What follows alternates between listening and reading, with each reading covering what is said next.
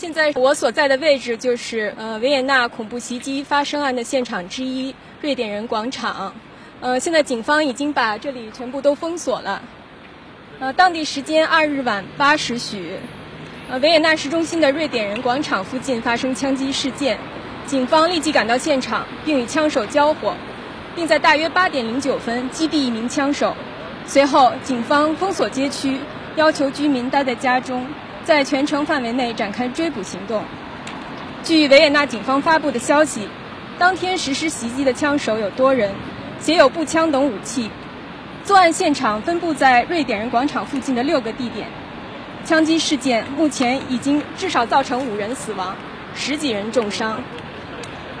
记者从中国驻奥地利大使馆了解到，目前有一名澳籍华人在袭击中遇难，一名中国公民受轻伤。两位受害者在同一家餐馆工作。使馆已经与伤者及有关方面取得联系，正密切跟踪事态发展，提供必要的领事协助。奥地利内政部长说，恐怖袭击者是与伊斯兰国组织有关的激进分子，其中被击毙的嫌犯为男性，今年二十岁，有犯罪记录。由于试图前往叙利亚加入伊斯兰国组织。而于二零一九年四月二十五日被判处二十二个二十二个月监禁，但在二零一九年底获得假释。嫌犯当时持有冲锋枪，呃，系着假的自杀式腰带。警方进行破门进入嫌犯的住所，展开搜查，并抓捕了数名相关人员。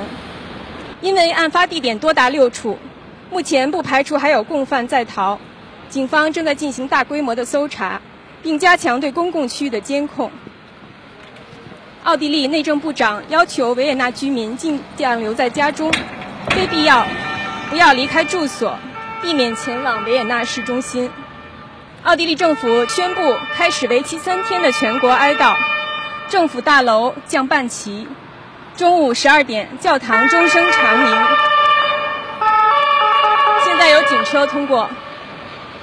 全国默哀一分钟，维也纳市中心还将举行献花圈仪式。